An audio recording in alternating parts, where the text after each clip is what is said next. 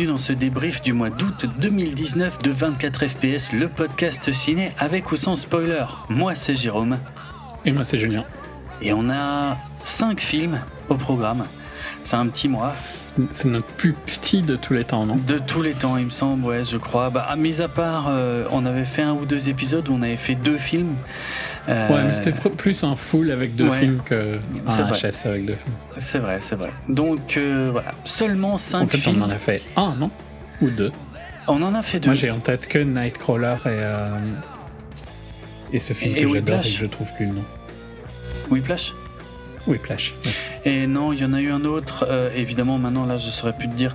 Il y en a eu un autre parce que j'ai repassé tous les épisodes en revue euh, récemment et euh, maintenant, évidemment, je saurais plus du tout te dire. Mais j'étais aussi surpris de me rendre compte qu'on l'avait fait deux fois. mais je sais plus. bref. Donc, dans ce débrief du mois d'août, on va traiter de cinq films. On va les traiter sans spoiler. Je pense, on ne s'est pas consulté, mais intégralement. Euh, c'est possible. Il y a des chances, hein, parce que je. J'ai pas grand chose à te dire. De... Enfin, oui, il y a des. En fait, les scénarios sont tellement débiles pour. Euh, ouais. Deux des. deux des cinq. Je sais pas si on peut parler de spoiler quand. Quand c'est aussi insignifiant. Je sais pas. Mais j'essayerai de rien dire de qui ne se passe pas dans les cinq premières minutes. Je ressens pas non plus le besoin de partir dans les spoilers pour les films euh, qu'on va aborder. Je vais faire attention sur le premier, euh, mais bref. Bon, donc les cinq films qu'on va aborder sans spoiler seront euh, Lords of Chaos, Good Boys, Le Gangster, le Flic et l'Assassin, La Chute du Président, alias Angel Has Fallen. Et euh, on finira en beauté avec Fast and Furious Hobbs and Show. Euh, oui, parce qu'en France, il n'y a pas le Fast and Furious présente. Ah, pourtant, c'est probablement le meilleur point du film. ok, on en discutera. Euh, donc voilà, voilà le programme. Et moi, je vais attaquer tout de suite donc avec Lords of Chaos de Jonas Ackerland. alors, euh, sujet, euh, sujet complexe et vaste euh, en ce qui me concerne. C'est un film, autant le dire tout de suite, qui n'est techniquement pas sorti en France, sous quelque forme que ce soit d'ailleurs. on attend toujours la confirmation d'une date de sortie au cinéma. et puis dans l'attente, on a fini par se dire bon bah apparemment il va plutôt sortir en vidéo. Bah c'est pas le cas non plus. Alors qu'en Allemagne, il est sorti en mars 2019 en DVD et en Blu-ray. Euh, bon, moi je considère qu'il est sorti parce que euh, chez moi il y a un cinéma, un petit cinéma d'arrêt d'essai qui a, projeté une séance unique le 21 juin à l'occasion de la fête de la musique. Donc voilà, euh, ouais, ouais, je considère qu'il est sorti. Donc. Alors, Lords of Chaos, qu'est-ce que ça raconte? C'est l'adaptation du livre du même titre euh, qui, euh, qui est sorti à l'origine en 1998, euh, qui est un livre écrit par Michael Moynihan et Didrik Soderlind qui parle de la naissance de la scène black metal en Norvège. donc un sujet extrêmement précis euh, surtout pour les fans de métal, là je dirais. Et euh, moi ce livre, je l'ai lu, je l'ai lu euh, au début des années 2000, et peut-être que là c'est le moment où je dois un tout petit peu préciser ma pensée sur ce mouvement musical.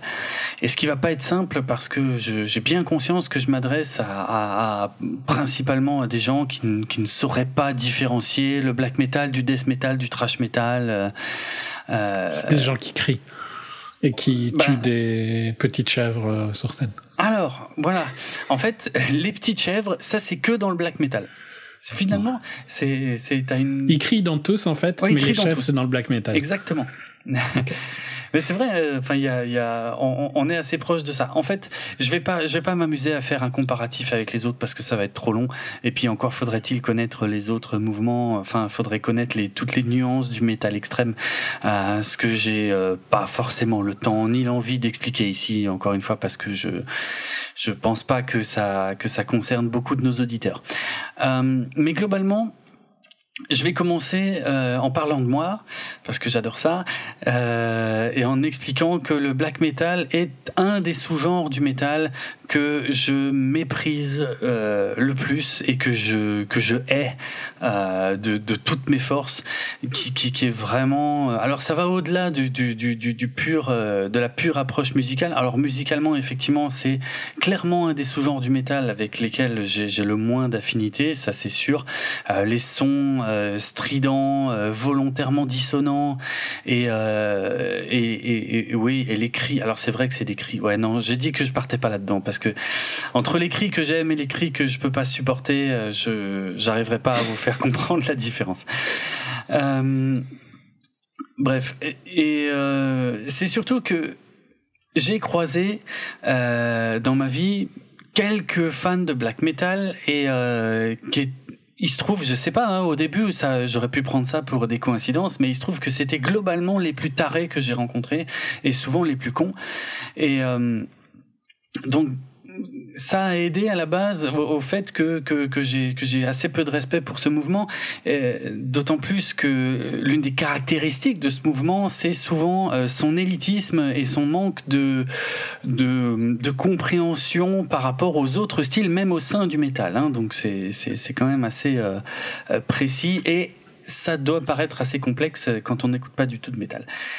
Euh, mais j'ai jamais, franchement, les, les fans de black metal sont euh, les plus emmerdants que j'ai pu rencontrer dans ma vie. C'est en général, c'est des gens qui ont pu passer des mois, voire des années, à continuer à essayer de me convaincre que leur style de métal est le meilleur et qu'il est au-dessus de tous les autres, alors que euh, dans les autres styles de métal, enfin, on fait pas ça, quoi. Je veux dire, chacun a ses préférences. C'est les vegan crossfitters de la musique. C'est, il y a, ouais, il y a, il y a, doit y de ça, mais ouais, c'est ça, c'est, les plus intransigeants et c'est, c'est un aspect qui est au cœur euh, de toute façon du, du, de la création de ce sous-genre et c'est ce dont parle euh, ce, livre Les Seigneurs du Chaos et donc le film là qui en est tiré euh, Lords of Chaos.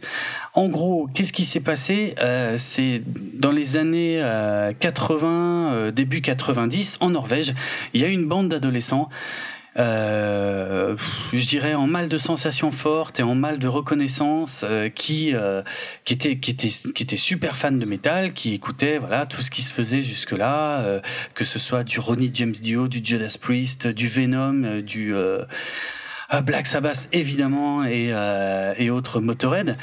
Et mais eux ils ont voulu ils ont voulu pousser le truc un peu plus loin. Ils ont en fait un truc très simple à comprendre, c'est que tout, toute l'imagerie satanique, démoniaque euh, qui existe dans le métal, qui fait partie de l'identité du métal, on est bien d'accord, quand on n'est pas complètement débile, que euh, ça reste une imagerie, en fait. C'est un truc pour, euh, je sais pas... C'est c'est comme Halloween, bon, c'est Halloween toute l'année, mais c'est comme Halloween, tu vois. On sait que c'est c'est c'est pour déconner, c'est c'est une imagerie. Enfin, je sais pas, j'ai probablement pas besoin de définir ce que ce qu'est une imagerie. Or, euh, dans le black metal, il y a euh, il y a ces sacs à merde qui ont décidé que non non que c'était pas du tout une imagerie qu'il fallait se prendre très au sérieux et que le satanisme était un style de vie et que euh, et que globalement plus tu allais loin dans tes propos et dans tes actes et plus tu étais choquant et plus tu existais et euh, donc là, je suis en train vraiment de définir de quoi parle le, le, le film, hein. euh, parce qu'on pourrait croire que je suis juste en train de régler mes comptes, mais euh, non, non. Et ah, donc à l'origine, moi, j'aimais pas trop le black metal parce que voilà, parce que les gens que je croisais, je les trouvais euh, franchement emmerdants et, cons et, un peu trop extrêmes. Et, en plus, la musique ne me plaisait pas trop. Et puis un jour, j'ai voulu m'intéresser un peu plus aux racines donc du black metal et j'ai lu ce fameux bouquin, Les Seigneurs du Chaos. Et là, j'ai découvert mais des trucs hallucinants euh, parce que on va parler euh, de euh, alors, euh, on va être clair, il y a des meurtres, il y a euh, euh, il y a des incendies d'églises. Donc ça, c'est un. Il y a y a eu une vague d'incendies d'églises en, Norvège euh, qui euh, qui choquait beaucoup l'opinion euh, à l'époque parce que euh, les, églises traditionnelles en, Norvège sont des bâtiments magnifiques en bois et et, tout d'un coup, ben sans savoir pourquoi, parce qu'en plus c'est un c'est un, un pays où le taux de criminalité est pas extrêmement élevé et d'un coup euh, ils ont les églises qui flambent, euh, euh, et puis euh, bon, il y a des histoires de meurtres, enfin, euh, et l'opinion publique a découvert ça avec horreur à un moment, et, euh, et c'est un peu ça d'ailleurs qui a complètement exposé la, la, la, scène black metal aux yeux du monde, et, et, et qui les a globalement aidés à, à, se faire une vraie place sur la scène métal. moi, je, quand je me suis mis au métal, franchement, le black metal dans les magazines, même dans les magazines sérieux, on se foutait un petit peu de leur gueule. Je m'en souviens super bien. Hein de magazines des débuts des années 90. On voyait les mecs euh, avec leur maquillage parce qu'ils ont du maquillage noir et blanc euh, sur le visage. Si vous voyez, alors évidemment je parle pas de Kiss, mais à part Kiss, si vous voyez des métalleux avec du maquillage noir et blanc sur le visage, globalement c'est des black métalleux pour faire simple. Euh, et euh, ouais, on se foutait de leur gueule. C'était des gens qu'on prenait pas vraiment au sérieux parce que leur musique est quand même sacrément bizarre. Et c'était le but. Hein. Le but, c'était de faire la musique la plus inaudible possible et la plus mal enregistrée possible. Ça, là, je suis vraiment en train de parler des fondements de, de ce mouvement musical. Donc c'est quand même très particulier. Et tout ça euh, était porté par quelques figures emblématiques qui sont au cœur de ce film.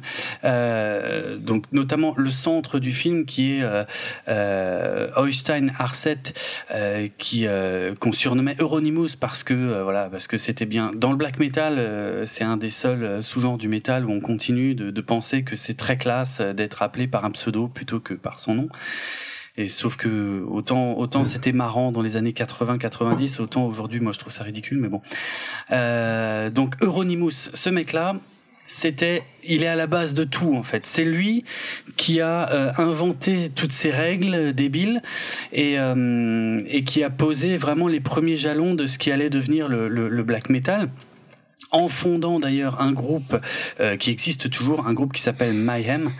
Euh, qui par un hasard du calendrier va bientôt sortir un nouvel album. Euh, bon, il y a pas mal il y a quasiment plus de membres originaux, enfin, en tout cas vraiment de la toute toute première formation. Euh, alors cet Euronymous là, il est interprété dans le film par Rory Culkin, euh, qui est le fils euh, de le fils n'importe quoi, le frère. Je me suis dit c'est possible ça. Non non mais enfin si, il peut avoir un fils euh, aujourd'hui, je pense. Macaulay oui, Culkin. Oui, mais euh, qu'il ait 30 ans ou 20 ans, ouais, non, non. ça serait choquant. non oui voilà, il... non Rory Culkin a 30 ans, mais effectivement c'est le petit frère de de Macaulay Culkin. Ah, il lui ressemble un peu, hein, il y a quelque chose. C'est c'est euh, assez intéressant. Et je l'ai trouvé vraiment pas mal dans le rôle d'Euronymous. Donc Euronymous, c'est ce sac à merde qui a lancé tout ça.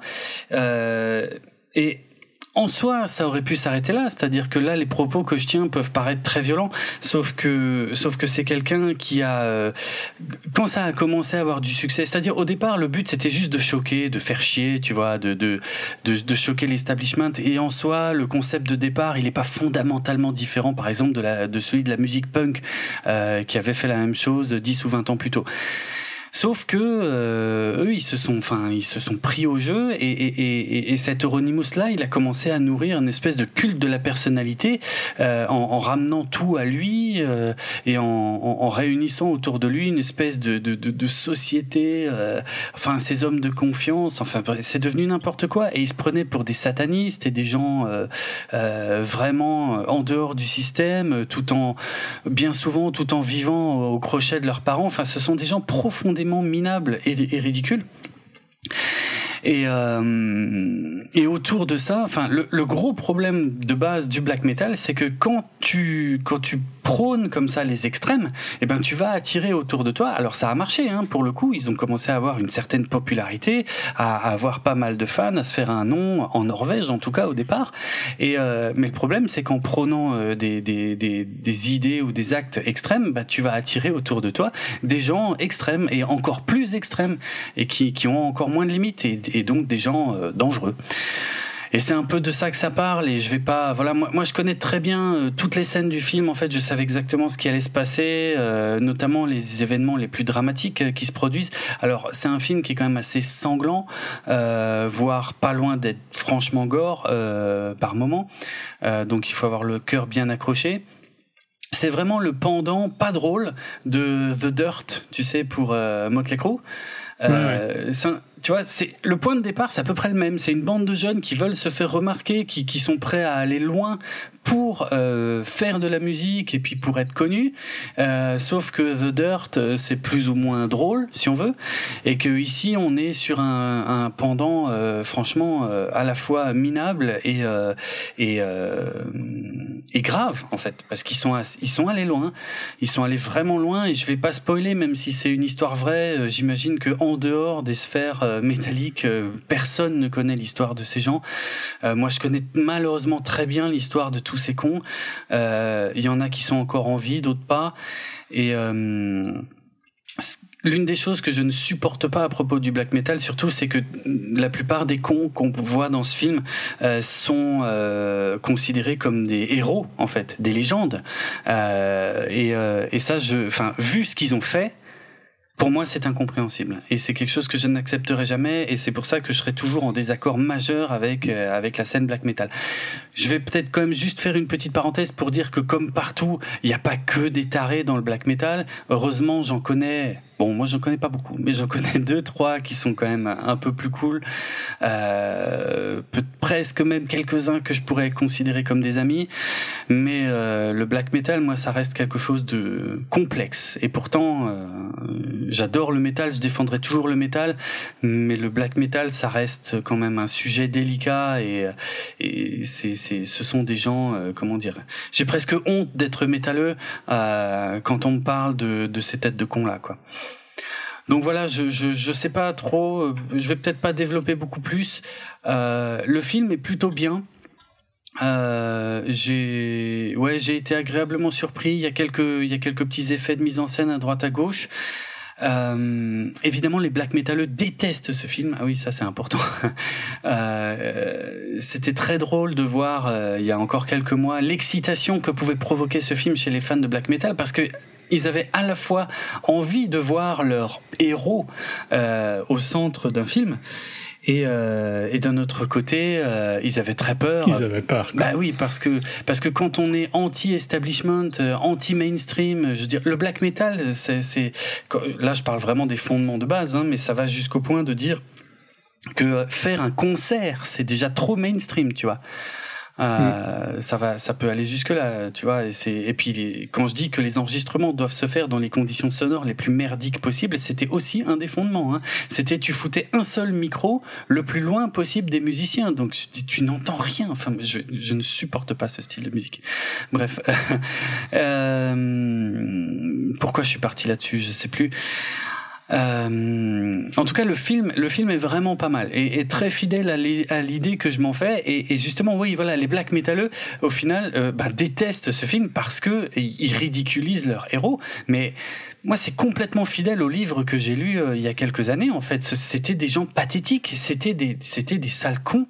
Euh, c'était vraiment juste des adolescents, euh, allez, qui avaient la vingtaine à peine, euh, qui, euh, enfin, c'était des délinquants en mal de sensations fortes. Et puis voilà, il suffisait, je sais pas moi, de, de, pour pour te dire le genre d'émulation que c'est, c'est c'est un peu le groupe de de personnes où je sais pas s'il y en a un qui se taille un peu les veines en public, tous les autres vont dire oh, trop cool, reprends une bière et tout, tu sais, voilà.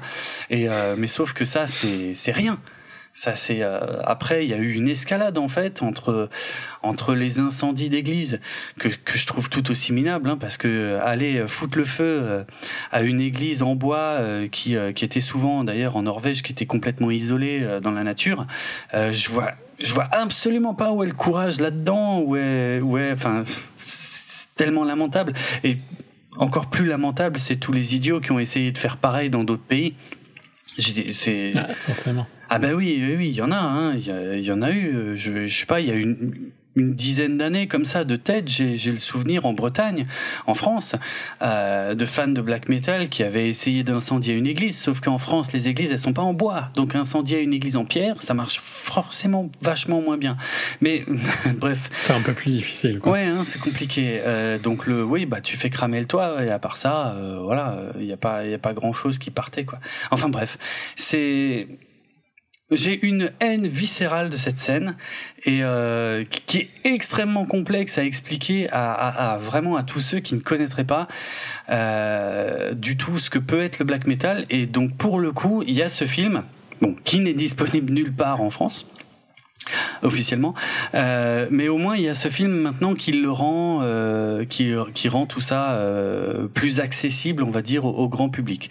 Donc j'imagine que si vous êtes public de The Dirt, vous pouvez également vous intéresser à Lords of Chaos et voir. Euh, comment dire euh, Dans The Dirt, ils font n'importe quoi, mais ils ont globalement beaucoup de chance. dans Lords of Chaos, ils font n'importe quoi et ça finit mal. C'est dit dès le départ du film d'ailleurs. Hein. Il dit, euh, comment dire, le Euronymous là, le personnage principal et central, euh, il dit, euh, voilà, c'est mon histoire et ça va mal finir. Ce qui est vrai. Hmm. Euh, et ouais, trois, trois des, des, des interprètes, enfin les trois personnages principaux, euh, ouais, Rory Culkin dans le rôle de Ronnie je l'ai déjà dit, euh, Emory Cohen euh, dans le rôle de, de Varg Vikernes, qui est probablement le plus grand sac à merde que la Terre ait jamais porté. Ça, c'est une opinion personnelle. Euh, et Cohen qu'on a pu voir euh, dans apparemment dans The Place Beyond the Pines, mais je me souviens pas du tout de lui. Euh, Peut-être ceux qui ont vu la série euh, The OA euh, se, se, souviendront mieux de lui. Il joue le rôle de Homer et euh, il, est, il est plutôt, il, il est vraiment pas mal. C'est un, un rôle vraiment pas facile euh, qui joue parce que parce que la personnalité de Vark Vikernes, enfin c'est c'est enfin c'est quelqu'un de non, il vaut mieux pas que je parle de lui euh, de toute façon, il vaut mieux pas. Euh, je peux vraiment pas le blairer. Et, et, et justement, je peux ni le blairer à cause de ce qu'il a fait, et encore moins parce que ce mec est une icône comment on peut enfin je veux dire c'est c'est comme si euh, c'est comme si ton modèle de vie c'était Charles Manson tu vois. Euh, on est on n'est pas loin d'être euh, franchement c'est j'exagère pas hein, on n'est pas loin il avait plus de charisme à mon avis. Oui. Oh, bah oui à l'époque hein. oui oui, oui, en fin de vie il avait l'air d'un d'un attardé ouais c'est clair. à l'époque je pense qu'il avait énormément de charisme. Mm-hmm. Moi, je vais, si t'as plus rien à dire, je vais clôturer par comme euh, Adèle euh, dans la vie d'Adèle, euh, moi j'aime toutes les musiques, sauf le métal avec ses chevelus qui crient. ah oui, c'est vrai, elle, avait, elle disait ça, j'aime tout sauf le métal. ça m'avait énervé, mais parce que c'est une phrase que j'ai déjà entendue dans la vie réelle. Parce qu'en général, les gens qui disent j'aime tout sauf le métal n'ont jamais écouté de métal. Il y a tellement de choses dans le métal, il n'y a pas que des gens qui hurlent dans le métal. Chevelu, hein, aussi. Chevelu, ça c'est un ça c'est normal. Ça c'est oui, ça Faut pouvoir être bang. Hein. Bah, tout à fait. Euh, non, je voulais encore juste mentionner un troisième personnage, c'est le personnage de Dead, quelqu'un qui porte extrêmement bien son nom, qui est euh, interprété par Jack Kilmer, euh, qui est euh, c'est c'est aussi un rôle pas évident parce que Dead euh, était quelqu'un de, de, de de vraiment spécial pour pas dire de de, de franchement barge et Ouais, je, je trouve qu'il est vraiment bien interprété par Jack Kilmer. Jack Kilmer, qui est le fils, euh, évidemment, euh, de Val Kilmer. Euh, c'est le fils que Val Kilmer a eu avec euh, Joanne Whaley. Et Joanne Whaley, en fait, c'était la, la princesse Sorcha dans le film Willow. Euh, donc, euh, parce que voilà, en préparant, là, je viens d'apprendre que Val Kilmer et euh, donc qui jouait aussi dans Willow évidemment, euh, s'était marié avec Sorcha et qu'ils ont eu un fils. Bon, ils ont ils ont divorcé des années plus tard. Et voilà, c'est lui qui joue le rôle de Dead, le blond dans Lords of Chaos. Et effectivement, je vais m'arrêter là pour ce sujet parce que je pourrais, je pourrais continuer des heures. mais ouais, non, je peux, je m'arrêter là. J'aime beaucoup me moquer des black metal. Par contre, c'est très drôle parce que se moquer des gens, des gens qui n'ont pas d'humour, il y a, ça n'a pas de prix. c'est extrêmement drôle. Ça m'amuse beaucoup. Ok. On clôture là Oui, on va clôturer là pour Lords of Chaos. Si ça sort un jour en France, euh, j'en parlerai. Euh, j'en reparlerai. Euh, ok, moi je vais enchaîner assez rapidement sur Good Boys, euh, une, euh, une, comédie US Mhm. de Gene Stupnitsky, qui est, c'est son premier film, donc c'est logique si vous le connaissez pas. Euh, écrit par euh, ben, lui, lui-même et Lee Eisenberg et euh, produit par euh, Seth Rogen et Evan Goldberg, euh, donc, euh, qui ont fait Superbad, euh, Sausage Party et tout ça. Mhm. Super grave Euh, et saucisse partie en français. Ok. Euh, Neighbors aussi, enfin plein de comédies euh, Mm. de ce type-là. Mais. Nos chers et voisins. là, on suit mes chers voisins. Je sais Je pas. crois, C'est quelque chose ça comme que ça s'appelle. Ouais. Euh, on suit trois, euh, trois gosses, donc qui, je, je pense, ont l'équivalent de 11-12 ans, qui sont en, en sixth grade aux US. Donc, euh, ben, pour le coup, en France, je sais pas à quoi ça. 11-12 Euh, ans, je sais pas à quoi 11 ça 12 ans, c'est mais- l'équivalent de 6e, 5e. Ok, donc euh, sixième primaire en Belgique, mais euh, et qui se, ouais, c'est un petit peu le, c'est un petit peu des, des nerds, enfin un de, euh, pas vraiment des nerds, mais un peu des outcasts quoi, on va dire. Ils sont Mhm. pas dans les popular kids. Euh, ils sont interprétés par, euh, pour le plus connu des trois, par Jacob Tremblay qui joue le rôle de Max, et puis par deux jeunes acteurs que je connaissais pas, Keith Williams pour euh, un de, pour Lucas et Brady Noon pour Thor. Donc Jacob Tremblay, c'était ce, le gosse dans The Room. Ouais, je me souviens. tous les Ouais, deux ouais. trouvé euh, Le super nom, impressionnant. le nom m'est resté. Euh, et c'est lui le plus cool des trois, on va dire. Et euh, il se fait inviter à une. le, le pitch de base, hein, c'est il se fait inviter à une soirée, une boom, comme on dirait en Belgique. Je sais pas si Ah, ce terme existait toujours en France. Hmm. Je sais pas si ça existe toujours. hein, Peut-être qu'on Ah. vient de se dater euh, instantanément, tu vois. C'est vrai que c'est en France, je pense que c'est très daté comme terme, ouais. Ouais. Euh, disons que moi, quand j'étais jeune, quand j'avais leur âge, c'était des booms. hein. Euh, Je suppose que toi aussi. Ouais, pareil, ouais, ouais. Euh, chez un cool kid, hein, donc, et il y a tout un truc, ben, un peu comme dans le principe de Superbad, quoi. Ils, vont euh, s'engager dans une, une aventure un petit peu foireuse. Euh, pour, euh, il y a différents MacGuffin qui font que ils vont, ils vont leur arriver plein de, de petits, de mini catastrophes, on va dire. Ouais. Et ça fonctionne plutôt pas mal parce que la, enfin, ouais, il y a un petit, euh, il y a un petit côté où je m'attendais à ce que ça passe pas bien parce que c'est difficile de faire avec des acteurs si jeunes quelque chose d'un petit peu osé, quoi, tu vois. D'accord, ouais. Et ils y arrivent, ça reste bon enfant, ça, ça devient pas trop trash. Par exemple, Sausage Party, je trouve que c'était un peu nul parce que c'était un peu choqué pour choquer, tu vois. Ah, c'était être grossier pour être grossier, oui, oui, clairement. ouais. Euh, ici, ils arrivent à, à trouver. C'est quand même grossier, c'est quand même un peu. euh, Il y a des blagues un peu orientées sexe et tout ça, avec des sextoys notamment. Je pense qu'elles sont dans le, le trailer. Ouais. Euh, mais, je sais pas, il y a un côté. Ils arrivent à, à rester sur la ligne où ça reste fun et ça devient pas juste un enchaînement de grossièreté, tu vois. Et ben pour ça, c'est pas mal. Superbad arrivait, je trouve, aussi à garder cette ligne-là. Et globalement, c'est un peu un Superbad avec des gosses euh, qui ont 6 ans de moins. Quoi. Ah ouais. Je sais plus quel bizarre, âge ils avaient dans Superbad. Ouais, ils avaient. euh, Bah, c'était leur dernière année avant de partir euh, en fac dans Super Grave. Ouais, donc bah, à, peu, à peu près 6 Ouais. ans. Quoi. Ouais. Donc ouais, franchement, je m'attendais à moins bien et je, je passais un bon moment. Après, bah, le défaut, c'est que oui, c'est un peu moins fun de suivre des gosses qui peuvent un petit peu être casse-couilles à des moments Mhm. que des ados auxquels tu peux un petit peu plus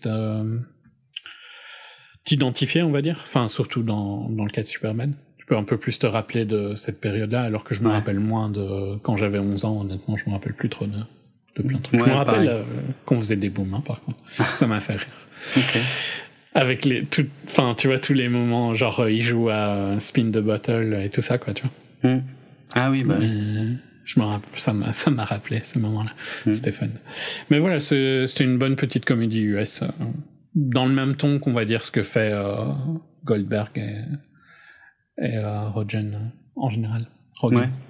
Ouais. Donc, plutôt, plutôt pas mal, mais pas indispensable non plus. C'est parfait pour Netflix, tu vois, par exemple. Je pense surtout, ça doit être vu en VO, à mon avis. Je pense aussi, ouais, c'est des choses que, que j'ai beaucoup de mal à, à me motiver à aller voir en français. Euh, alors d'ailleurs, là, c'est sorti en France, c'est sorti Good Boy, c'est sorti le 21 août. Tout récent, donc. Ouais, ouais, ouais. Ok. Euh... élève du sixième, de sixième apparemment, donc euh, bien juste. D'accord. Euh, donc voilà, bah, si, si vous aimez bien ce style de comédie et que vous pouvez aller le voir en VO, bah, pourquoi pas, quoi. C'est un bon petit mhm. moment, ça dure une heure et demie. Euh. ça fait du bien des films qui se prennent pas au sérieux, à durer trois heures. C'est clair. Ok, cool. Je te laisse enchaîner. Ok, alors euh, je j'ai un coup pas à faire parce que je ne me souviens plus qui m'a conseillé ce film sur Twitter.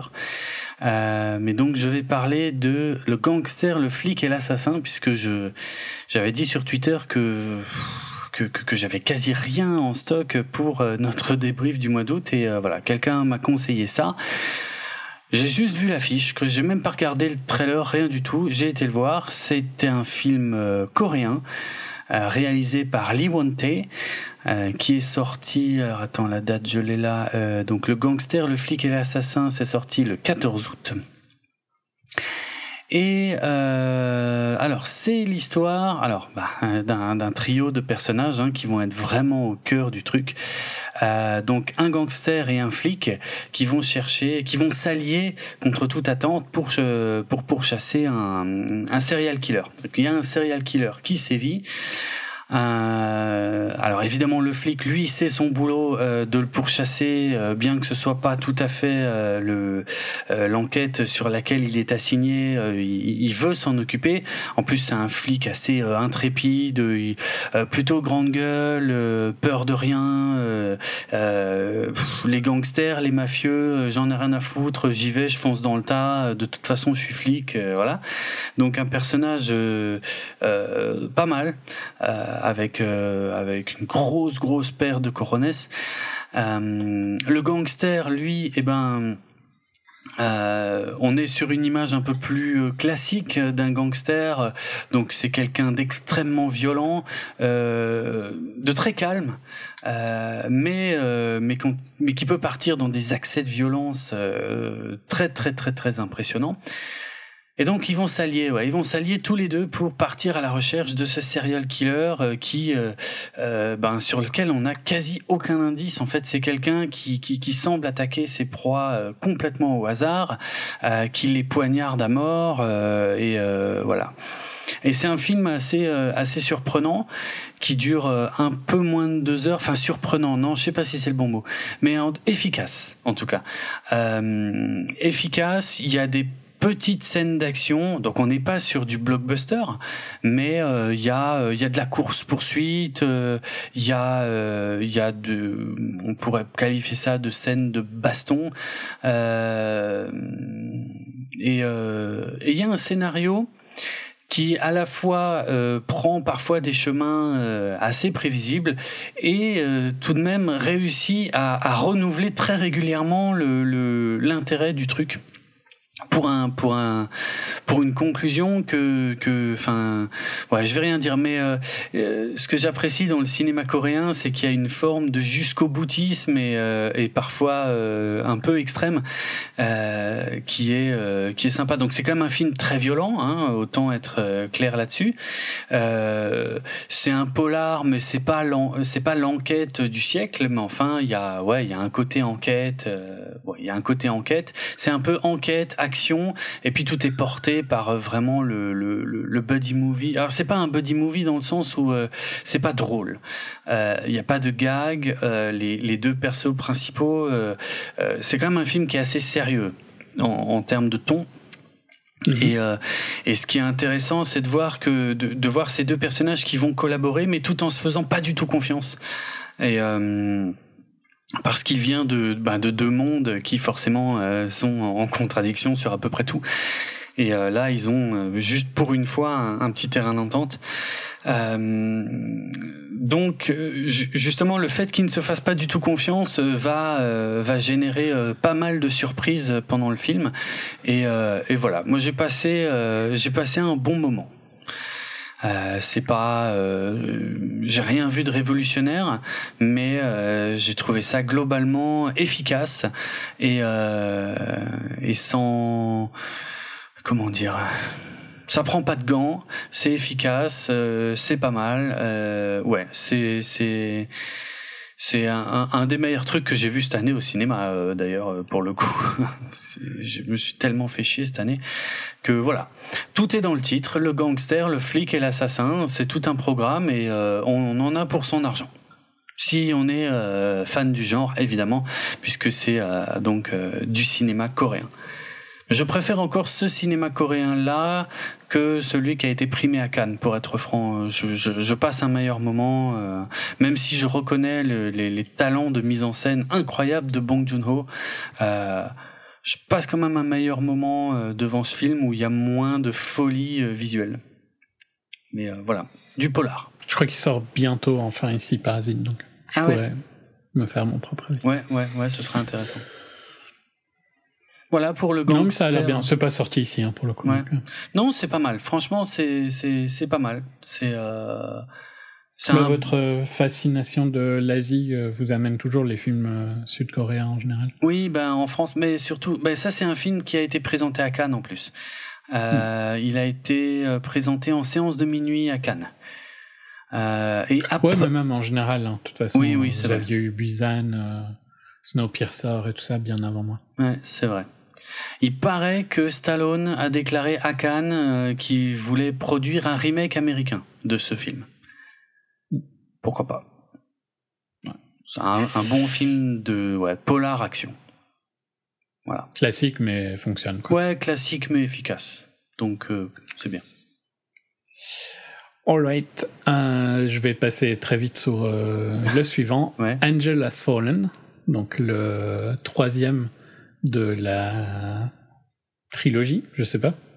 Ah, Peut-être plus. Hein. Non, non, c'est euh, Fallen. Je ne sais pas pourquoi je continue à aller voir ces trucs-là. Hein. et pourtant, à chaque fois, il y en a un qui sort et je me dis, oh, allez voir ça. Il y a rien d'autre.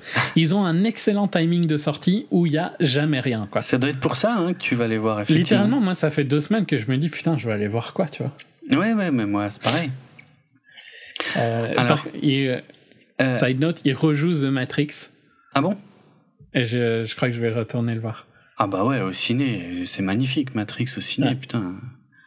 Donc, euh, mais c'est sorti cette semaine pour le coup. Mais donc voilà, la semaine dernière, il y avait rien, donc j'ai été voir Angel Has Fallen. Alors attends, je vais juste donner les titres français. La chute du président, je crois. Donc la chute du président, euh, qui, qui a pas de sens par rapport à, au titre anglais. Mais... Ah ouais, d'accord.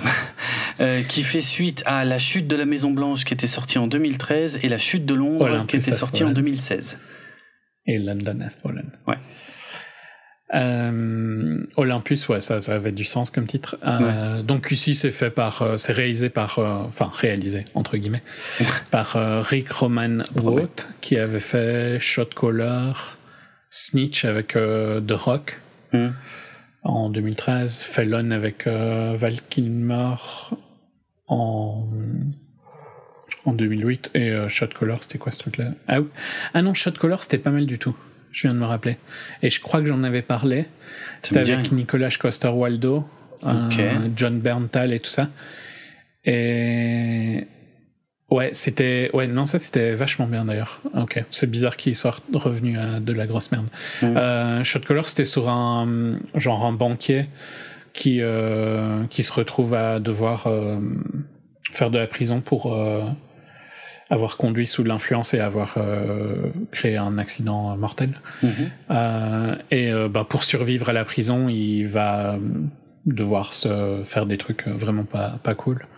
Okay. et gérer les conséquences de ça quand il doit sortir. Mais c'était vraiment, vraiment super bien. Euh, ok, donc là, Angel, bon, bah voilà, il a fait un bon film dans sa carrière. Là, Angel Has Fallen, euh, on suit toujours donc Gérard Butler qui joue toujours le Mike Benning, le garde du président, donc euh, agent des services secrets. Mm-hmm. Qui est le président qui est toujours interprété par Morgan, Morgan Freeman. Et ici, Angel Has Fallen sous-entend qu'en fait, il va donc je j'ai pas vu le trailer, hein, donc je je, je, considère que je spoil pas, mais je vais dire des trucs qui se passent dans les 5-10 premières minutes. Quoi. Ouais. Euh, sinon, c'est pas possible de parler du plot. Mais euh, Angel sous-entend qu'en fait, c'est euh, c'est Louis. Angel, c'est le l'ange gardien du président. Ah, d'accord. Et euh, il euh, se retrouve dans une euh, conspiration où on pense qu'il a tenté d'assassiner le président. Mhm. Euh, le, donc euh, Morgan Freeman se retrouve euh, assez absent pendant période du film. Et, euh, et lui, bah, euh, on va le retrouver en train d'essayer de fuir et de nettoyer son nom, hein, globalement. Euh, tu comprends tout de suite qui sont les méchants. Genre, ils apparaissent à l'écran, tu te dis, Hum, toi, t'es un méchant. D'accord. Genre, il y a aucun. de- Genre, en trois minutes, j'avais compris qui était le méchant actif, on va dire, tu vois, et puis qui était le mastermind au-dessus de lui, quoi. Ouais. Euh, tu les vois apparaître à l'écran, ils ont même pas besoin de parler juste de la manière dont ils sont filmés ou de leur tête, tu vois. Euh, tu sais, ok, toi, t'es Ah ouais. t'es le méchant. Ah, bah. Euh, je suis aussi euh, vachement content d'a- d'apprendre qu'ils ont réutilisé le stagiaire qu'ils avaient utilisé pour le premier, Le avec ces sublimes plans où on a l'impression qu'il a dessiné ou fait des Lego Ouais, ouais. euh, dans des scènes d'action. c'est impressionnant. En fait, je sais pas si c'est le même stagiaire ou s'ils ont repris un nouveau stagiaire, mais Mm. C'est c'est superbe. Je comprends pas comment ils dépensent 40 millions dans ce film qui a l'air de d'avoir, euh, je sais pas, coûté genre 500 000 dollars, ou un million de dollars, Putain. à tout casser. Euh, et c'est toujours aussi con, quoi, tu vois. Enfin, ça, c'est Ouais. c'est- c'est récurrent dans la série. Vra- vraiment, c'est marrant parce que je sais que ça va être nul, tu vois. Mais en fait, c'est tellement nul que je passe pas un excessivement mauvais. C'est nanar hein, à ce point-là, en fait. Ah ouais, d'accord, d'accord. Et donc, euh, tu vois, ou... ça. Attends, euh, nanar ou navet? Parce que nanar, c'est drôle. ben, c'est un peu drôle tellement c'est con, tu ah vois. ouais? Ok. Ouais. Donc, euh, c'est. C'est plus drôle que, que chiant. Ah. Genre plus comme The Meg, tu vois. Ah ok. Ah bon, alors ouais, nanar, ok. Je... Ouais, ouais, d'accord. Genre, euh, le suivant, euh, il se prend trop au sérieux Ah et oui. donc il fait un peu chier. Ah oui, oui, bah pareil. Ici, euh, j'ai pas l'impression qu'ils se prennent au sérieux. euh, Ils savent qu'ils font de la merde, mais bon, voilà, ils le font quand même. Quoi. Euh, toutes les... Il y a rien d'intelligent dans ce film. hein. Le scénario, il doit tenir sur euh, un timbre-poste. Euh, Ok. les... Le jeu d'acteur n'est pas très bon. Gérard Butler, je trouve pas que ce soit un bon acteur, tout court. Je l'ai jamais vu impressionnant, en tout cas. J'essaie de me Bah, rappeler. truc- Gladiator, non? Gladiator. C'est pas lui, c'est pas Il lui. Je pas confonds à chaque fois, je fais cette connerie. À chaque fois, c'est différent. absolument pas lui. Mais non, c'est 300. Non, Gérard Butler, 300, son plus gros 300. rôle, c'est 300. Ah, je pense. magnifique dans 300, extraordinaire. Ouais, dans 300, il était, il était très bien. Ouais. Mais après ça, et enfin, c'était pas un rôle qui demandait du range, hein, 300. C'est avoir l'air badass, quoi. Je suis d'accord. Je suis d'accord. Euh, Donc ouais, non, euh, il y a pas. Enfin, Morgan Freeman fait très bien le président, hein, ça lui va bien. Mais ouais, euh, ultra téléphoné, très mauvais, visuellement euh, atroce, mais un petit côté nanar qui fait que ça passe, quoi. Euh, Ok. Ce serait mieux si ça durait une heure et demie, par contre. Ah, ah oui, ça, Mais- ça, ça dure plus Ah, ça dure deux heures. Ouf. Ouais. Donc voilà, euh, je peux pas conseiller quelque chose d'aussi mauvais. hein. Je, je m'en veux de donner de l'argent à ces gens-là. Ça, c'est clairement le genre de film où si j'avais pas une carte illimitée, j'irais pas le voir. par contre. Ah d'accord. Ah bah oui, oui, ok, aussi, oui. Ah oui, c'est vraiment histoire d'aller voir un truc.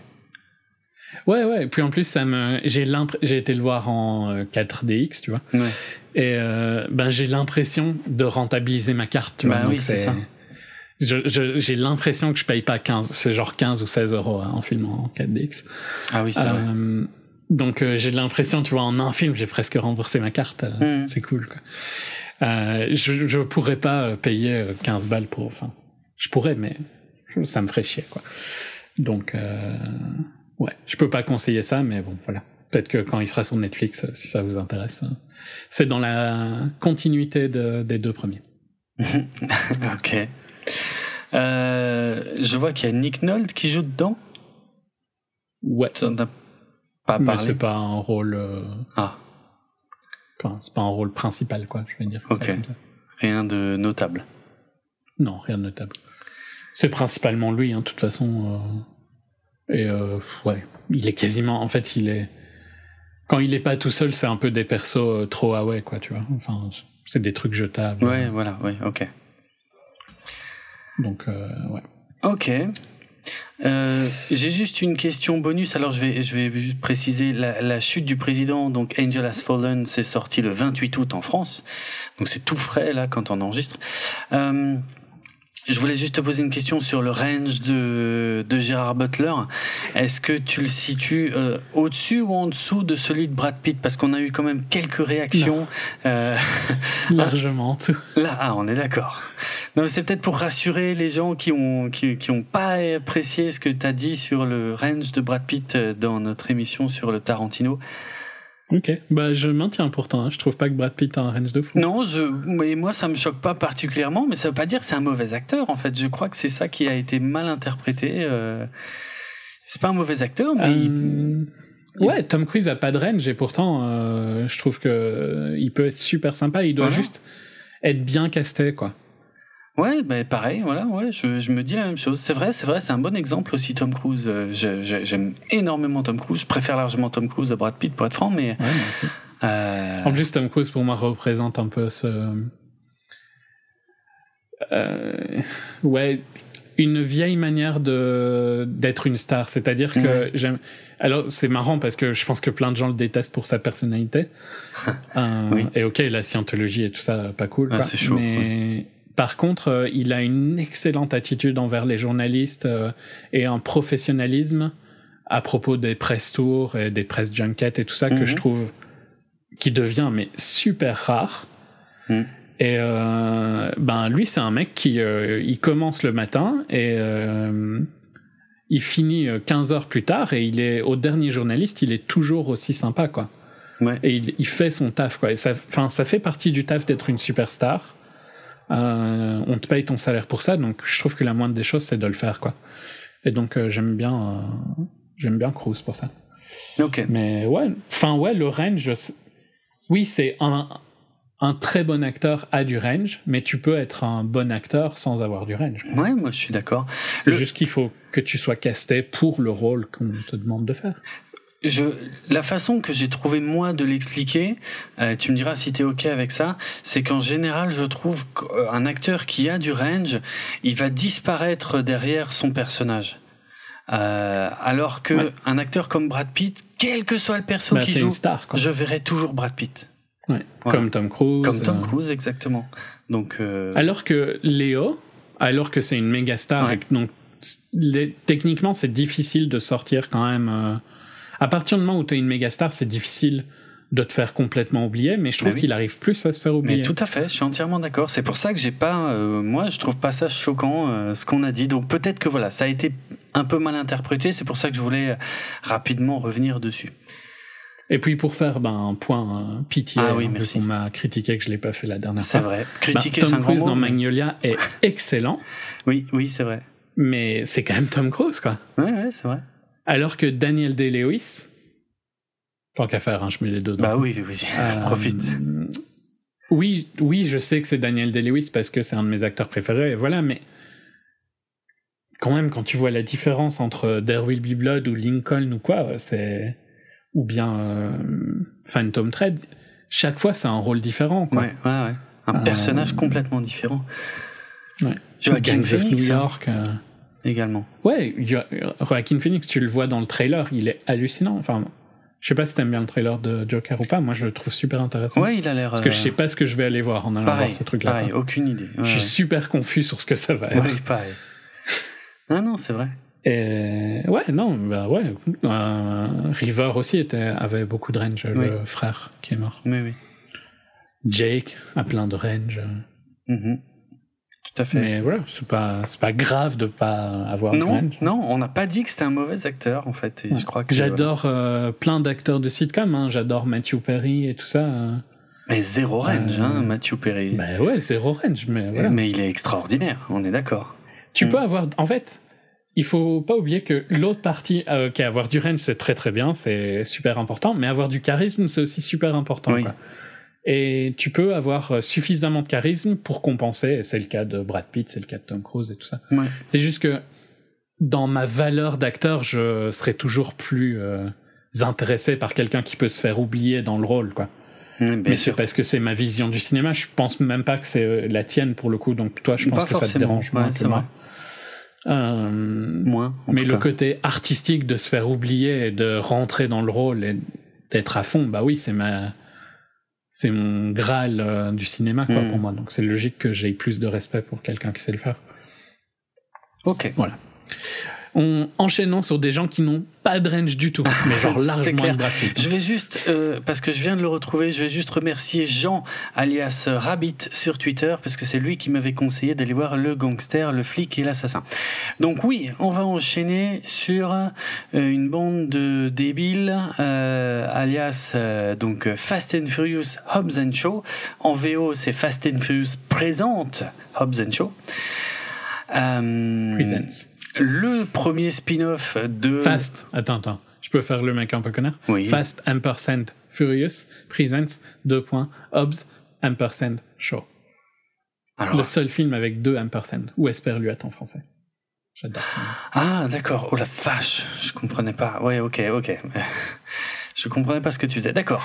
Merci pour la les, euh, les et. correction. Oui, les et. Moi, je les, je les dis comme des et. Mhm.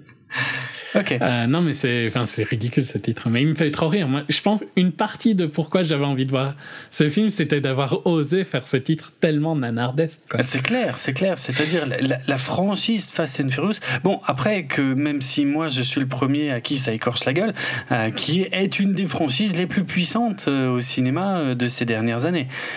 Mhm. Euh, donc euh, en soi, c'est pas, ça sort pas non plus complètement de nulle part, mais euh, c'est vrai que ouais, c'était c'était pas mal euh, de le pousser comme ça. Après, selon les pays, en fait, c'est marrant si tu regardes selon les pays, le Fast and Furious c'était écrit plus ou moins gros. Je pense que ça dépendait vraiment de de, de l'impact de la franchise dans les pays en question. Donc euh, on est euh, on est sur un, spin-off euh, cette fois un spin-off qui n'est pas une suite directe de Fast and Furious 8 mais un spin-off qui va s'attarder plus précisément sur les personnages de Luke Hobbs donc interprété par Dwayne The Rock Johnson et Descartes Shaw interprété par Jason Statham. Euh, alors c'est un projet qui est né justement pendant le tournage de, de Fast and Furious 8 et, et, et c'est euh, ben, ben l'alchimie qu'il y avait entre les deux acteurs et puis euh, ce qu'ils arrivaient à, à, faire de leur personnage à l'écran qui a euh, fait naître cette idée de, de spin-off pour se concentrer vraiment sur eux. Et on sait maintenant que c'est à cause de ça à cause de ce projet-là que Vin Diesel euh, a fait la gueule à, ouais, à Dwayne Johnson en fait sur la fin du tournage de, de Fast and Furious 8. Euh, mais à tel point, donc on parlait de professionnalisme juste avant. Je suis très content que tu aies mentionné ça. Ça va me permettre de, de, faire maintenant la balance avec le comportement de Vin Diesel, puisque Vin Diesel. Bah, tous, hein, honnêtement. Oui, alors. C'est des gamins. Hein. Alors c'est vrai que. Je sais pas si tu avais vu la news sur le fait qu'ils rankent leur fight scene avec des points et qu'il faut pas que quelqu'un ait plus de points que l'autre. C'est des bébés. Genre, en gros, tu vois, j'ai pris un point, donc ça vaut X nombre de points. Donc, tu as le droit de me faire ça, parce que si, mais tu peux pas faire plus que ça, sinon, ça va pas. Oh putain, c'est pas possible. Ah ouais, Et ils ont vraiment, tout un spreadsheet, quoi, avec genre, euh, passer par une fenêtre égale X points, et en gros, il faut que ça matche euh, chez tout le monde. Arrête, mais putain. D'accord. Enfin, en tout cas pour les, les, les plus gros. Les principaux, hein, ouais, ouais, de, De, de, la saga. Bah, les action stars, quoi, on va dire. Ouais, ouais, putain. Parce que je pense que. Vas-y, que j'ai oublié son nom. Quoi, Vin? Non. Non, non, celui qui est décédé. Ah, euh, il s'appelait pas Paul quelque chose euh... Si, je pense. Oh, vas-y, c'est chiant, hein, ça. Je ne souviens pas. Paul Walker. Paul Walker. J'ai pas cherché. J'ai pas cherché. Mmh, ok, bravo. Euh, je pense pas que lui, il était comme ça, il avait l'air plus cool comme euh, mec. Mais... C'est vrai qu'il avait l'air un peu moins taré que les autres. Euh. Vin, Jason et, euh, et Dwayne sont chauds. D'accord. Euh, mais bon, les, les Après, je pense que Vin est le pire, hein, on est d'accord. Bon, ça, on est, voilà, ça, ça ne fait absolument aucun doute, puisque Vin Diesel avait carrément fait euh, annuler le tournage de certaines scènes euh, avec euh, The Rock, euh, et puis euh, pour protester, il, il y avait certains jours de tournage où il n'était même pas venu. Vin Diesel, il faisait attendre comme ça des centaines de personnes qui attendaient toute la journée littéralement sur lui.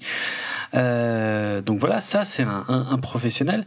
Et, euh, et puis comme on le disait, oui, comme tu disais, c'est c'est vraiment des bébés parce que euh, les interprètes de, de Roman, donc Tyrese Gibson, et Letty, euh, donc Michel Rodriguez, euh, se sont publiquement plaints de, de l'annonce de ce spin-off de Fast and Furious parce qu'ils considèrent que ça entache le côté familial. Qu'est-ce qu'ils nous font chier avec cette famille là dans Fast and Furious? Ça entachait le côté familial de toute la saga et puis en plus évidemment euh, que ça repoussait aussi la sortie du neuvième Fast and Furious d'un an euh, donc en fait je pense que la vraie raison elle est quelque part aussi là hein. c'est, leur gagne-pain qui est repoussé d'un an parce que je sais pas s'ils font 36 Ils font pas grand chose d'autre. ouais hein, on est d'accord donc voilà Puis la euh, famille. justice pour Anne aussi. Hein. Ouais. Ça, ça va être leur excuse. Oui, justice pour Anne. C'est- On en est loin maintenant du justice pour Anne, effectivement, maintenant que Descartes Shaw euh, est un des personnages euh, centraux de la saga. Bref. Euh, donc voilà pour le projet, rien de rien de bien fou. Il est il est réalisé par David Leitch, donc qui est un des deux à la tête de de la saga John Wick. Euh, Euh, du premier John Wick. oui, oui, c'est vrai qu'il est, ouais, ouais, il a, il a surtout bossé. Mais bon, il est un peu indissociable de l'autre, euh, de son, de son collègue. C'est pour ça que je les mets toujours ensemble. Mais euh, ouais, c'est vrai. Il, Ouais, sauf que maintenant, il s'est quand même bien séparé. hein. Mm, ouais, Le vrai. dernier, je pense qu'il n'était pas impliqué. Ah, c'est possible. Bah ouais, vu qu'il devait être là sur sur and il a fait Atomic Blonde entre temps. Oui, et Deadpool 2. Euh, ouais. Et Deadpool 2. Donc, euh, je, euh, ouais, je pense que de John Wick, il est quand même fort séparé maintenant. Ouais, peut-être que maintenant, effectivement, ok, plus plus de lien. Euh, Et d'ailleurs, franchement, enfin, il y a zéro talent, quoi. Je suis sûr que c'est un mec qui a du talent parce que pff, ouais, Deadpool, rien à foutre. Mais Non. Atomic Blonde, il y avait des problèmes dans Atomic Blonde, mais il y avait quand même des scènes qui étaient vraiment incroyables il y a quelques bonnes et où tu choses. voyais Ouais. le, son talent de, ben de, de stunt euh, coordinator. C'était ça, non? Ouais, son de, Matrix. coordinateur de cascade, ouais, ouais, ouais. Euh, là, tu vois rien. Non, enfin, là, y a- ouais, ok, deux trois moments avec Idriss Elba peut-être. Mais... Ouais, encore. hein. Alors l'histoire en deux mots, euh, c'est euh, donc euh, bah là Luke Hobbs et Descartes qui vont être obligés de travailler ensemble euh, pour euh, empêcher la propagation d'un virus monstrueux qui pourrait éradiquer euh, toute la population mondiale. On va retrouver à côté de ça, je le dis parce que c'est dans la bande annonce, on va retrouver à côté de ça donc une certaine Hattie Shaw interprétée par Vanessa Kirby qui est la petite sœur de Descartes Shaw. Il y a, y a un côté très familial. En fait, ils ont essayé de garder le côté famille, puisque on va, il va être beaucoup question de la famille de Shaw, euh, et, et le film va tout doucement glisser aussi vers la famille de Luke Hobbs. Euh, mais sauf que... et- ah oui, alors le méchant est interprété par Idris Elba, euh, qui est un espèce de, de, de méchant euh, à, euh, de James Bond, quoi, mais de mauvais James Bond, avec euh, des implants cybernétiques euh, qui le rendent euh, invincible et hyper balèze et incroyable. Et il faut vraiment que les deux autres cons se mettent ensemble pour lui taper dessus, pour avoir à peu près une vague chance, et encore, ils en chient. Euh, le scénario est complètement invraisemblable et totalement inintéressant et, inutilement complexe, j'ai trouvé pour un film aussi bête. Euh, en termes de mise en scène, il y a rien. Il y a rien de fin. C'est générique, quoi. Je veux dire, y a Ouais, des. c'est bah, générique à tout point de vue. en Ouais, fait, ah oui, film. tout, tout. Le scénar, les persos, le- le- l'interprétation, la mise en scène, c'est ultra générique. Moi, je me suis emmerdé euh, pendant deux heures et quart. Ouais, je trouve qu'il y a rien qui fonctionne. Je trouve Ouais. que euh, l'alchimie entre euh, entre Johnson, enfin ouais, je sais pas si je dois dire Luc et, et Descartes ou euh, les acteurs, mais euh, y a, ça fonctionne pas du tout quoi. Enfin, mm. ils sont censés avoir une super bonne, euh, enfin ils sont censés avoir un, un, côté buddy movie quoi, mais ils fonctionnent pas, je trouve. Non, je suis bien d'accord. C'est qu'ils fonctionnent. Ils fonctionnaient mieux avant. Mais carrément. Mais ça. D'ailleurs, en fait, c'est peut-être probablement le truc le plus triste, c'est que leur énergie était mieux dans les autres films qu'ici. Ouais, ouais, tout à fait. Il y a Et alors, ça prend pas quoi. Enfin, on s'en fout complètement de Atisha. Oh, ouais, c'est clair. En fait, on s'en fout de tout ce qui se passe dans ce truc. Mmh, tout. Euh, moi, il n'y a pas les voitures pour me raccrocher à bah un truc qui m'amuse un peu, tu vois. Mmh. Je comprends. Euh, moi, ça me manque pas, mais je peux comprendre. Et ben ouais, enfin l'idée du virus est nulle. Ouais, la scène, euh, je sais pas, la séquence de fin, on va dire. Ouais. c'est complètement débile. Ouais, Ils ont l'air cons comme pas possible. Euh, enfin ouais, il y a rien qui fonctionne. Non, quoi. non, non. L'humour, euh, putain, euh, c'est alors c'est très très très bas de bas de plafond, j'ai envie de dire. C'est bas du front, c'est ça que je voulais dire en fait. j'ai jamais ri quoi. C'est vraiment ils s'en mettent plein la gueule, ils passent leur temps à s'insulter. Mais en fait, c'est un peu pourri. Enfin, je sais pas. C'est mhm. c'est il n'y a rien qui ressort. Et puis alors c'est un buddy movie, donc je pense pas que ce soit un gros spoiler de dire que sur la fin ils deviennent quand même relativement potes. Mais à la fin, mais c'est insupportable que justement quand ils se parlent, quand ils se disent ouais viens mon ami et tout machin. mais c'est horrible. en fait c'est tellement forcé le côté famille parce que bon fallait quand même mettre le côté famille vu ah qu'il y a Fast and Furious dans le nom. c'est ça. Mais c'est super forcé. Et alors le côté amitié, ouais, le côté euh, il faut qu'on travaille en équipe. Euh, ouais ouais. Mais à la fin, oh my god, c'est cringy à crever. Oui, c'est ça, ça marche pas du tout. Vraiment, à chaque fois qu'il s'adresse la parole, c'est vraiment, mais genre, mon meilleur ami, tu vois, des trucs comme ça, mais genre, limite, il s'appelle mon frère, tu sais. ouais, ouais bah, c'est ça. Hein. Mais je, me demande si c'est pas ça, ouais, je sais plus. Mais je crois que c'est ça. Mais c'est. À la fin, en tout cas, je pense que c'est ça. Supportable, tellement c'est mauvais et que ça sort de nulle part. Enfin, c'est. Oh, ce film. Ah, il y, a que les caméos qu'on va pas dévoiler, euh, qui m'ont un peu surpris, mais encore que ils vont mieux marcher sur le public américain que sur nous, euh, globalement, je pense.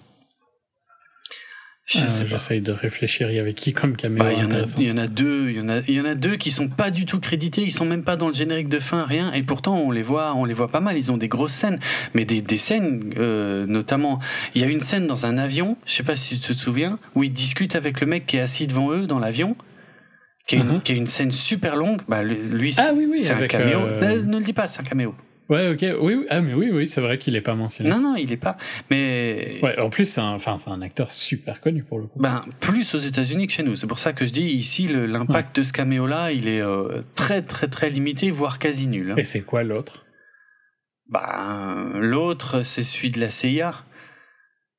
Il est, lui, par contre, est ah très connu. Oui, oui. Ok mais il n'est pas crédité. Il n'était pas du tout dans la promo. Il est, il est pas crédité. S'il est, En fait, je dirais, en fait, c'est quoi quand tu me dis caméo Je trouve que c'est plus que des caméos, c'est des petits rôles, c'est leur truc.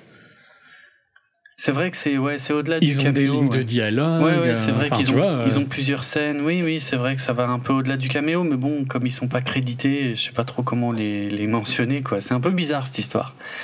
Ouais. Euh... Mais, mais la scène dans l'avion, par exemple, tout le dialogue avec le mec de devant dans l'avion, mais c'est long et ça marche pas et c'est pas drôle et c'est. il y a plein de scènes comme ça où. Euh, d'exposition. Euh, T'as l'impression qu'ils l'ont rajouté en poste Ouais, hein. Parce qu'il fallait une explication pour euh, justifier une situation après. Ouais, ouais, ouais, c'est ça. J'essaie de réfléchir de certains trucs. Mais... Bon, ouais le seul point que je pourrais. Ouais, non, en fait, non. Quand même. Idris Elba est le seul point un peu près positif. Il a un look badass. Ouais, euh, il, est, il est badass. Franchement, il est badass. Mais c'est tout. Euh, ouais. C'est tout. Euh, ce qu'on lui fait faire et ce qu'on lui fait dire est quand même. Ah, c'est nul. Mais il a. Basique. visuellement, il a un look cool, quoi. Ouais, ouais, ouais, c'est clair. Et il, a, il a l'air puissant. Hein, oui, c'est vrai. C'est vrai, ça marche. Euh, mais c'est, vraiment le seul truc, quoi. Mm-hmm. Euh, ouais. J'ai l'impression que ça fait court. Je pense que c'est un des plus courts épisodes. Ah, de clairement, mais je n'ai, je n'ai rien d'autre à je dire. vois pas quoi dire de plus. C'était, c'était nul, quoi. C'est franchement, ouais. C'était nul, c'était pas amusant. Ça dure 2h15, putain. Ouais, ouais, ouais. C'est énorme, 2h15. Déjà, ça me. Enfin, euh, on a déjà eu cette discussion des tonnes de fois, j'ai l'impression de me répéter, donc désolé, mais. Pourquoi est-ce que vous pensez que vous, un film comme ça doit faire 2h15 Ce film-là, il doit faire 1h30. Mais grave. Il Ouais. devrait même pas être à 90 minutes, il devrait être à 89 minutes. Et ça devrait être sa limite, quoi. c'est vrai. C'est vrai. Euh, Je trouve presque qu'il a pas le droit d'être à 2h15. Tu vois, je sais pas dans, dans quel monde tu penses que tu avais un scénario pour faire 2h15. Mm, mm. Et je vois vraiment pas en fait pourquoi, tu vois. En fait, j'ai jamais trop. C'est un des trucs qui m'élude un peu, c'est c'est quoi l'intérêt de faire un film long quand tu fais un film comme ça? Je sais pas. Parce que tu gagnes pas d'argent, tu vois. Bah, tu gagnes pas ça plus. t'a en coûté de l'argent. Bah, ouais, ouais. Euh, et tu gagnes pas plus et t'as rien à dire dans tous les cas donc euh, parce que je comprends qu'un truc euh, d'auteur comme Once Upon a Time surtout quand t'as le final cut les droits du final cut ouais, tu fasses un peu ce que tu veux. Et je comprends qu'un truc comme Avengers Endgame il fallait il y avait- fallait clôturer plein d'arcs donc ça aurait été difficile de faire beaucoup plus court. Mais ici il y a rien à dire. Tu peux largement retirer une heure de ce film et ça passe hein. Ah oui, sans problème. Sans problème. il, f- il aurait pas plus de sens ou moins de sens qu'il a maintenant Non. Ça, n'en ferait pas un bon film, hein, parce que Non, dans non. tous les cas, il n'y a pas d'histoire pour faire 1h15, euh, là, comme il a été écrit. Mais ce serait quand même mieux, quoi. Mm. Donc, euh, c'est, c'est, ça va presque à l'encontre d'une logique business, tu vois, la longueur C'est des vrai. films d'action. C'est vrai. Euh, Ouais.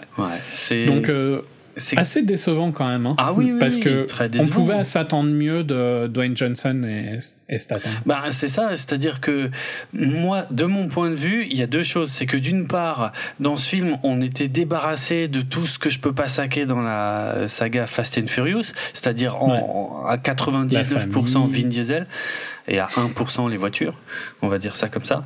Et encore Ah, que les les... voitures, c'est quand même sympa. voitures me gênent pas, mais c'est juste que j'y Ouais. vais pas pour ça. Non, tu vas pas pour ça, mais c'est pas un point négatif. Non, non, c'est pas un point négatif. Vin Diesel est un point négatif, par contre, très, très, Ouais. très négatif.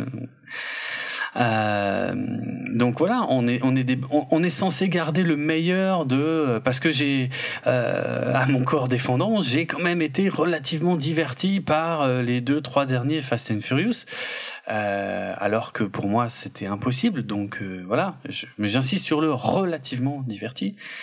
Et, euh, et, et- Mais tu les as plus aimés que moi, je pense. euh, c'est possible, oui, c'est vrai en plus. Je crois qu'on en a. Ouais, ouais, il était un peu question de ça parce que c'est moins euh, l'esprit de. Bah, c'est moins voiture, quoi. Et c'est moins voiture probablement, ouais, ouais c'est vrai. Euh, mais là, pour sortir un truc aussi générique à 200 millions de dollars, c'est ça aussi qui est Ouais. ouf. Bon, après, par contre, tu vois qu'il y a de l'argent qui a été Ah, c'est clair, parce que des, oui, les scènes d'action, elles sont régulières, elles sont énormes, elles sont complètement CGI aussi. Hein. Je veux dire, la moto Ouais. d'Idris Elba, euh, c'est n'importe quoi. C'est vraiment n'importe quoi, hein, d'ailleurs. Ah oui. Oh, je, je peux pas croire à ça. Bon, bref. Euh, mais euh, voilà, et c'est écrit par euh, Chris Morgan, donc euh, probablement une référence pour les fans de, de, de la saga, puisque c'est lui qui écrit tous les fasts depuis le depuis le 3. Mon Dieu. Euh... Et, et non, et c'est largement en dessous. Enfin, c'est euh, ouais, non, il n'y a pas d'énergie, il n'y a pas de, il y a, non, il y a, il y a, y a. Enfin, quand tu vois le film, il- tu ressens juste une, une intention de capitaliser en fait euh, et de pas Ouais. trop se faire chier. Et euh, je- j'en suis très Mais surpris. il y, a un côté vraiment bizarre qu'ils ont pas réussi Hmm. à faire quelque chose de potable avec probablement leurs deux persos les plus Mais populaires. c'est ça, c'est ça qui est dingue. Ouais. C'est marrant parce qu'en fait, il manque quelque chose, quoi, tu Mais vois, oui. dans celui-ci. Oui, c'est vrai. Et donc, c'est con parce que tu te disais que les trucs genre la famille et tout ça, c'était les trucs chiants. Ouais.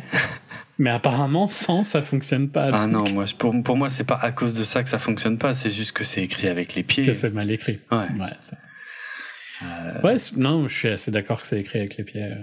Et réalisé, bah, y a... c'est pas impressionnant. Il aurait Non. dû faire mieux, quoi, pour qui il est. Bien sûr, bien sûr. Les scènes de combat main, main nue, je vais, Ouais, je vais les dire, scènes de baston. bah, sont nulles, quoi. Alors que, enfin, ça doit Ouais, être son je- talent, là, pour le coup. C'est générique, quoi, ouais. Ouais. Hmm.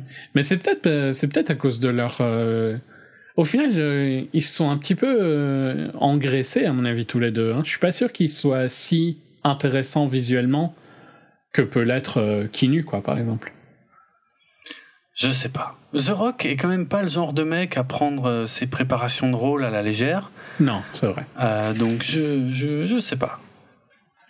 Je sais pas, en tout cas, ça fonctionne pas. Ça fonctionne pas, Quoi qu'il soit, quoi qu'il se soit passé, ça fonctionne pas. Et euh, ouais, je vais pas spoiler, mais il y, a- il y a une séquence à la fin, euh, je sais plus comment ça s'appelle, euh, je vais pas le dire, mais une, un rituel, je vais dire ça comme ça, Ah ouais.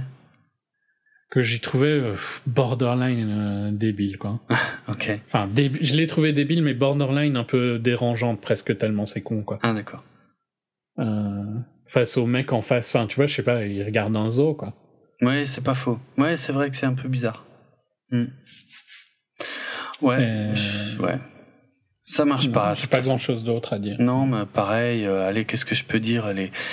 Euh, il a été question à une époque que ce soit Shane Black qui réalise le film. Euh, euh, ben ouais, ouais, pour du buddy movie, oui, oui, j'ai envie de dire oui. Évidemment, bon, ça c'est pas fait. Euh, les fans de catch euh, seront probablement contents de voir le cousin de The Rock, alias Roman Reigns, euh, donc dans une partie du film. Mais bon, il y a pas, y a vraiment pas de quoi se relever la nuit, quoi. Ouais, je sais pas. Il y a un producteur, je sais pas si t'es au courant, qui a porté plainte contre Universal parce que euh, parce que en gros, euh, il était producteur sur les Fast et euh, et puis euh, là, il est pas producteur sur celui-là, alors il a attaqué Universal et globalement, je sais pas trop ce qui s'est passé dans les coulisses, mais globalement, ce mec ne sera plus ne sera plus producteur sur la saga. Je sais pas pourquoi. Peut-être que ouais, je sais pas. Ça, Je sais pas trop non plus. C'est un gros producteur, hein, quand même. ouais, hein, ouais, ouais, Neil H. Moritz. Euh... Enfin, un gros producteur, il n'y a pas que du bon. Hein. Il y a quand même beaucoup de. Ah non, mais j'ai pas dit bon. Ah oui, voilà, on est d'accord. Ok, alors il a produit beaucoup de choses, mais euh, quand même souvent. Ben, daube. 5 mi- film qui a rapporté 5 milliards en 7 ans, c'est pas dégueu, quoi. Bah ça, c'est les fast. Ben, c'est pas que les fast, hein, il y a des... Ouais. Ben, c'est principalement les fast, hein, mais... Mm. euh, Il y a 22 Jump Street aussi. Ouais, le 21 et 22 Jump 21 Street. Jump ouais. Street, le remake de Total Recall qui était nul. Qui hein. était de la merde, hein. Euh, il y a- Ouais. Je suis une légende, je suis désolé, c'était pas bon. SWAT, c'était pas bon. Triple X, c'est pas I'm bon. Legend, je suis, je suis pas euh, complètement négatif dessus. Non, moi je peux pas. C'est un scandale ce film. Euh, je sais pas, il y a des trucs que j'aime bien. D'ailleurs, par contre, en parlant d'acteurs qui ont pas de range mais qui sont ultra charismatiques et qui compensent à mort, Hmm. ben Will Smith. Hein. Ouais, c'est vrai. c'est vrai. Zéro range. Et, euh, Ouais, mais par contre, un charisme de fou, quoi. ouais, exact. Exact. Euh, Ouais, c'est vrai que c'est principalement les range qui lui ont, les fast qui lui ont Ouais, rapporté de l'argent. pas grand chose de glorieux en dehors de ça. Ouais. Non, je sais pas quoi dire d'autre non plus. C'est, c'est, voilà, c'est le public est pas complètement dupe. euh, ça, ça fait plaisir de temps en temps, euh, puisque le dernier Fast and Furious avait euh, pété les 1 milliard 2 et là, on arrive péniblement au bout d'un mois d'exploitation à 600 millions de dollars, donc c'est la moitié. Je, ça me paraît évident que c'est pas ce qu'ils attendaient, surtout avec un budget de 200 millions. Ouais. Euh, mais c'est bien fait pour leur gueule. Ils ont qu'à, euh, voilà, il suffit pas de mettre euh, des noms sur une affiche pour faire un film, quoi. Stop. Un petit peu d'écriture, un petit effort de réal aussi, ça fait pas de mal de temps en temps. Voilà. Bon, il y en aura quand même un autre, hein, mais Oui, il y aura un autre. Enfin, oui, a priori, il y a de grandes ouais, je suis chances. quasi sûr. Ouais. Parce qu'il va quand même largement rentrer. Oui, il frais. rentre dans ses frais, mais oui, en plus. Bah, ils ont dépensé euh, un truc, à mon avis, du style euh, 400, tu vois. En 350, 400. Ouais. Donc à 800, ils rentrent large dans les frais. Ils arriveront peut-être pas à 800, mais Mm. ils arriveront largement à 700 avec le merchandising à côté et tout ça. C'est bon, quoi. Ouais. Il, il rapportera euh, pas mal d'argent quand même à Universal. euh. À mon avis, pour qu'il soit foireux, il aurait fallu qu'il fasse genre 400. Oui, c'est vrai, 400, c'est vrai. Mm. Euh, là, il y aurait peut-être eu une discussion, mais à 600, c'est peut-être, ouais, ils auraient peut-être voulu euh, plus, mais Ah, c'est pas sûr. choquant. Il reste quand même dans les gros films de 2019. Enfin, il est dans le top 10 de Je sais, 2019. je sais, c'est le neuvième à, à l'heure actuelle, hein, euh, fin août 2019, c'est le neuvième plus gros box-office de l'année. J'argumenterais même que c'est le septième parce que les deux trucs Ah, au-dessus de lui n'ont aucune valeur. C'est quoi des trucs chinois? Ouais. Oui, ouais, ok.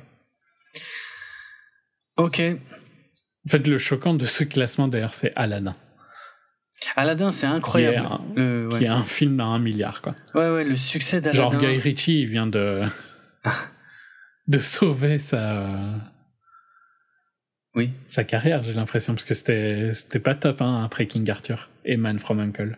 J'avais complètement zappé que c'était Guy Ritchie qui avait fait ce Aladdin en live. Mais j'ai l'impression que ce Aladdin a été euh, super boudé en France, donc euh, j'en ai quasi pas entendu parler, et du coup c'est très surprenant qu'il soit aussi haut dans, les, dans le box-office mondial. On en reparlera à la fin de l'année. hein. Mais... Je l'ai pas vu, hein. tu l'as vu Non, non, je l'ai pas vu non plus. Je suis- Ok. Non, non. J'avais pas l'impression voilà. que les critiques étaient intéressantes non plus. Enfin bref, non, vraiment. euh, Ouais, mais bon, c'est un des rares, euh, enfin un des rares, un des six à avoir passé le milliard cette année. Mais je sais, c'est bizarre. Bon, on a vraiment tiré sur tout ce qu'on pouvait dire, je pense, sur Oui. Hobbs and Shaw. Je pense. Euh, voilà, je crois qu'on n'a rien d'autre. Fast and Furious Presents Hobbs and Shaw, parce que ça Oui. reste le meilleur truc de ce film. Donc, euh, faut le dire comme ça, quoi. Ok, ok. On clôture là? Ouais, ouais. Euh, eh bien, vous pouvez retrouver nos autres épisodes sur notre site www.bipod.be sur euh, vos programmes de téléchargement de podcasts favoris. Euh, on est maintenant hébergé sur PodCloud, donc vous pouvez également nous retrouver là-bas. Merci à eux. Voilà. Et vous pouvez également retrouver le podcast sur les réseaux sociaux, la page Facebook 24fps podcast, sur Twitter 24fps podcast. Moi sur Twitter c'est R-H-A-I-T-Z. Et moi, c'est at Dravenardrock, D-R-A-V-E-N-A-R-D-R-O-K. Euh, vous pouvez également me retrouver dans le podcast Artefrac où je raconte ma vie, ainsi que dans le podcast euh, tout frais Galactifrac où euh, j'évoque euh, l'une des plus grandes franchises de science-fiction de tous les temps, à savoir Battlestar Galactica.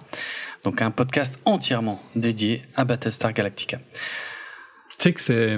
Enfin, je vais pas dire que c'est exactement la même chose, mais tu Mhm. sais que... euh, il me semble que Kumail Nanjiani, Ouais, euh, avant d'être connu, Mhm. faisait un podcast X-Files arrête.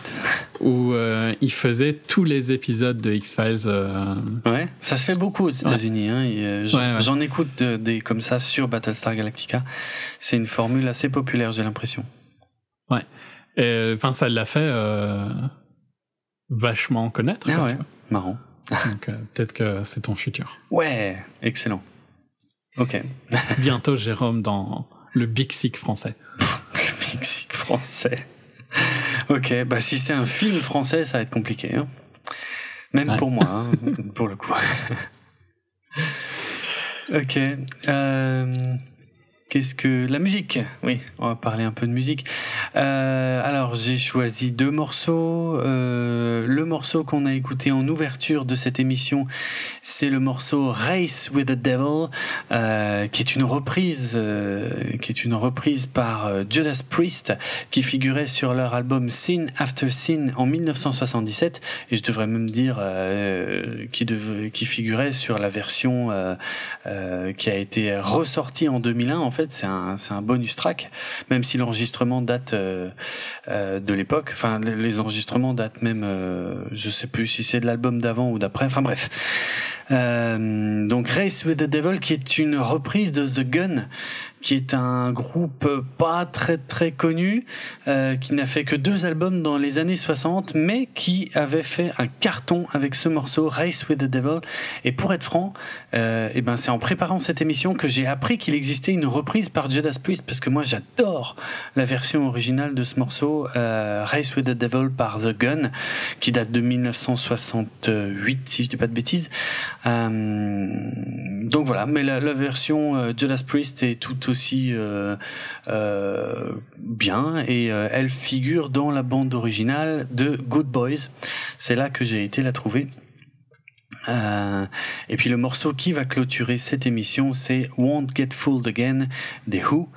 Euh, donc un morceau emblématique des Who, un des plus célèbres, un des meilleurs de loin, euh, qui date de 1971, qui figure euh, sur l'album Who's Next et, qui, est, qui, est, qui, ouais, qui, est un morceau extraordinaire qui dure plus de 8 minutes que, que, que, que j'adore par-dessus tout et que mais bon qui pour le coup là est tellement long que je vais pas je vais pas trop abuser, je vais pas le mettre en entier, je vais vous mettre seulement la fin, euh, la partie qui est après le petit break euh, où on entend que l'orgue euh, qui avait été programmé par par Pete Townsend et après le petit solo de batterie qui relance. Voilà, je vous mets juste cette partie là, mais je vous invite vraiment à écouter la version complète de Won't Get Fooled Again qui dure donc plus de 8 minutes 30.